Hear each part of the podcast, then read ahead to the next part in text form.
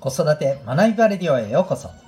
今日もお聴きいただきありがとうございます。親子キャリア教育コーチの前城秀人です。親子のコーチングを通して、子育てママ、パパが仕事、キャリアの両立を実現し、今よりも自分を持てる自信になれる、そんなサポートをさせていただいております。この放送では子育て仕事両立に奮闘中の皆さんに向けて日々を楽しく楽にできる学びを毎日お送りしております。今日は第723回でございます。この SNS 親子で使ってみるのもというテーマでお送りしていきたいと思います。はい。えー、新しいこんな SNS ありますよというですね、まあ、ちょっとした情報会でございます。ぜひ最後までお聴きください。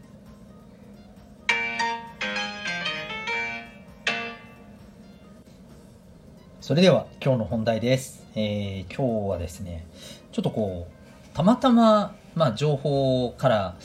こうね、見つけた SNS で、僕は結構、まあ、ずっと使い続けるかはともかくとして、ちょっと体験してみるのもいいんじゃないですか？しかも親子でっていう、はい、そんな感覚で、ちょっと今日は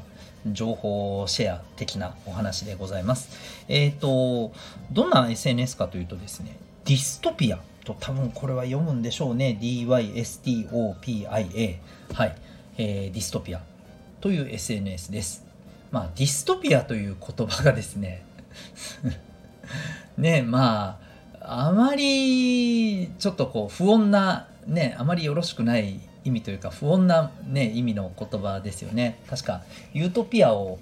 否定するような感じのね言葉ですよね。つまりつまりユートピアとは逆の、うん、なんかもう本当に人間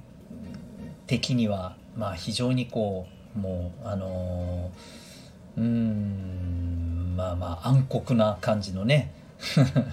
社会みたいな世界みたいなね。そんな意味合いの多分言葉だったと思うんですけどもえところがですねまあそういう内容なのかというとそうではなくですねこれどんな SNS かというと、まあ、簡単に言っちゃうとですね、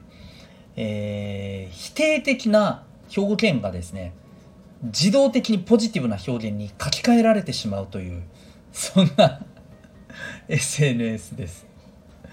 うん、つまりあの誰もねあの傷つかない平和なこう社会みたいな平和な SNS みたいなね。そんなまあなんか歌い文句でね確かこう出ていたような気がするんですけど、うん、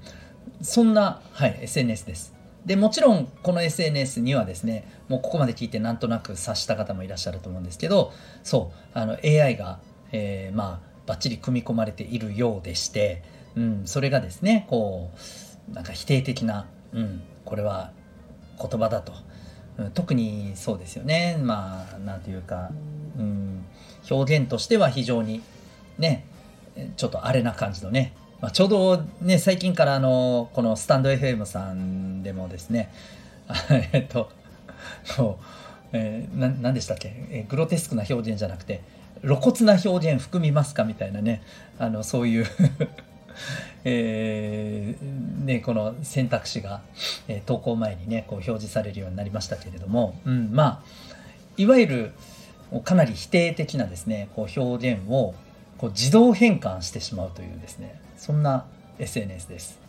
はい、いかがでしょうか？まあこれをですねまあいいと思うかどうなのと思うかはまあ人それぞれあると思うんですけど僕はですね、面白いんじゃないかなと思います。で、まあ理由はですね、うん、あまあそういうね、なんか嫌な言葉がなくなったから、ああ、いいなっていう意味ではありません、うん。むしろね、そういう言葉ばっかりだと、それこそディストピア。あ、だからディストピアか。あーはーって今勝手にね、なんか思っちゃってますけど、まあまあいいとして、うん、僕はむしろね、そんな状態こそなんか怖っては思うんですけれど、うん、あの、ただね、この SNS が面白いなと思うのは、どう変換されちゃうんだろうなっていうものを、こう、ね、やってみて、で、そこからですね、いわゆる、これ聞いたことある方も多いと思うんですけど、リフレーミングっていう、えー、言葉があるんですよね。えー、どんな、まあ、物事にもその表と裏がある。まあ、もっと言うと表と裏の2面だけじゃなくていろんな面があると。うん、例えば、えー、足を骨折してしまったっていうのは一面から見れば非常に、えー、ネガティブなね、えー、出来事っていう印象が当然あるわけですけども場合によっては、えー、あもうこれで、えー、ゆっくり休むことができるよねとかね、まあ、それまで例えばそれこそブラック企業的なねところで、えー、働いていたんだとしたならばこれでちょっと休めるじゃないみたいなね、えー、そういうふうな捉え方もできると。うんまあそんな風にですね、えいわゆる、え、まああのこう物事を多角的に見てみようと。でそうなると例えば言葉の表現っていうものもですねうんそうですよね。例えばだらしがないっていう言葉は、えー、否定的ネガティブですけれども、えー、まあ物事のにいちいち細かいところを気にしないとかですねおおらかとかですね、うん、そういったような、まあ、見方もできるわけじゃないですか。まあ、そんな風にですね言葉の表現をいわば AI さんが自動的にリフレーミングしてくれるので一体どんな風にこういう言葉こういう表現は、えー、ね、言い換えることができるんだろうみたいなものを、まあ、ある種学ぶことにもつながるんじゃないかなと思うんですよね。うん、あとはですね僕もちょっと実際登録してみて、えー、やってみたんですけれど、え、ー、と他の方のねこの投稿を見ていてもですねまあおそらくですよおそらくこれはネガティブなものをもともと入力したんだけれどもポジティブに変換されたんでしょうねっていう。そんなあのはい、言葉も結構あって表現も投稿もあって、まあ、それも見ててですね、うん、なんかいろいろちょっとこう面白いしもともとどういう表現だったんだろうなっていうのを考えたりとかそういったこともねできるのでまあなんかだから楽しく言葉を学ぶみたいなうん、ところがこの SNS を使いながらできるんじゃないかなって僕は単純に思ったんですよね。うん、しばらくちょっと使ってみたいなと思ってます。でちなみに僕もですね、えー、ちょっとこうやってみたんですよ。うん、うん、まああのそれこそねちょっとこの露骨な表現になるのかもしれませんけどねこの世のイケメンは全てホニャララみたいなねことを書いたんですよ。うん、そしたらですねえー、すごいですよ。投稿ってやった瞬間ですね。ダダンってなんか画面がですねこうなんかなんだろういかつい、えー、マスクマンみたいな 人がドアップになったようなですね絵がドドンって降りてきて、えー、なんかちょっとね審査にかかりましたみたいな。ってなってで後で、えー、改めてその後自分の投稿を見るとですね、えー、この世のイケメンは全て天使になりなってほしいですみたいなことが書かれていて。そうきたかみたいな 感じでした。なんかものすごくああなるほど洗練された表現素晴らしいっていうあのそれに関して言うとそうそうではなかったんですけれどすごく面白いななるほどなっていうふうには思いました。はい。まあそんなわけでですね今ね実際問題あのチャット GPT 先生もはじめとして、えー、ね、AI さんが言語をこう生成する力っていうののやっぱりこう凄さっていうものがもういろんなところからね分かっていますので、うんまあ、こういったものを実装したさまざまなね、えー、サービスアプリケーション出てくるんだろうなと思っています。うん、まあどんなものもね、まあ、あの触ってみることってやっぱ大事だと思いますし、うん、単純に、まあ、お子さんとこういうものもね、あの触りながらね、こんなのあるんだね みたいなノリでもいいと思いますけど、やってみてもいいのかなというふうに思いました。まあ、あとは単純に、まあ、単純にではないですけど、あの、あとは、うん、やっぱりこう、言葉のチョイスだったりね、しますよね。どんな言葉が、えー、ね、まあ、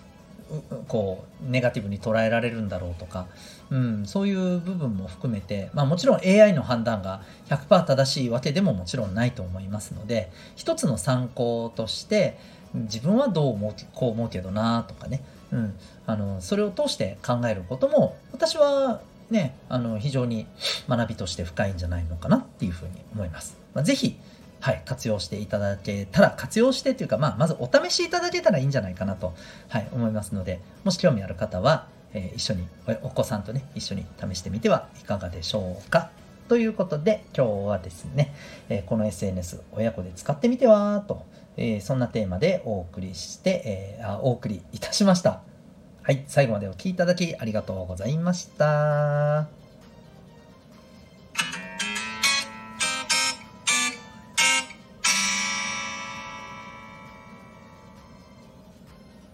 はい、すいません。最後と言っておきながら最後じゃなくてお知らせがありました。えー、私がやっております、えー、親子サポートのコーチングプログラム6ヶ月間、はいえー、セルフアクションコースについてです。え今、え思春期に差し掛かった、あるいは思春期真っ只中の、ね、お子さんがいらっしゃるママさん、パパさん、えー、コミュニケーションの難しさとか、あと、まあ、成績やそこに絡めて進路とかですね、えー、この辺の不安だったり、うん、あとはまあ、もうね、あっという間にね、えー、この時期が過ぎてしまえばもう社会に上がります。えー、これからの社会において、え、学力ももちろんね、あのそれも、え否定はしないんですけれども、それ以上に、うん、やっぱりこう、仕事だったりキャリアだったりあるいは自分自身のこう生き方、えー、望む人生の実現だったり、えー、こういったところに必要なコミュニケーション力とか判断力、えー、行動力、えこういった部分のいわば人間力と言われるところをですね、えどうやっていったらいいんだろうかもう社会に出て揉まれるしか方法がないのかなというふうに思ってらっしゃる方多いかと思います、えこういった力はですね残念ながらほっといて伸びるものではありません。はい。えー、ですが、アプローチ法があります。それがですね、えー、この私のところでやっている、えー、コーチングサポートになります。え詳しくはですね、え概要欄にあるリンクからウェブサイトの方をご覧になっていただけたらと思うんですけれども、えただいま体験セッションも受け付けております。はい。オンラインでも、え対面でもできますし、日時などもご相談できます。で、本コースはですね、6ヶ月間のプログラムになります。えー、一生役立つ人間力をですね、えー、その基盤の部分を6ヶ月で、えー、学べる、うん、そんなサポートに興味がある方はですね、えー、ぜひ、え、概要欄のリンクからウェブサイトをご覧になってみてください。それでは最後までお聴きいただき、本当にこれで終わりでございます。ありがとうございました。また、え、次回の放送でお会いいたしましょう。学び大きい一日を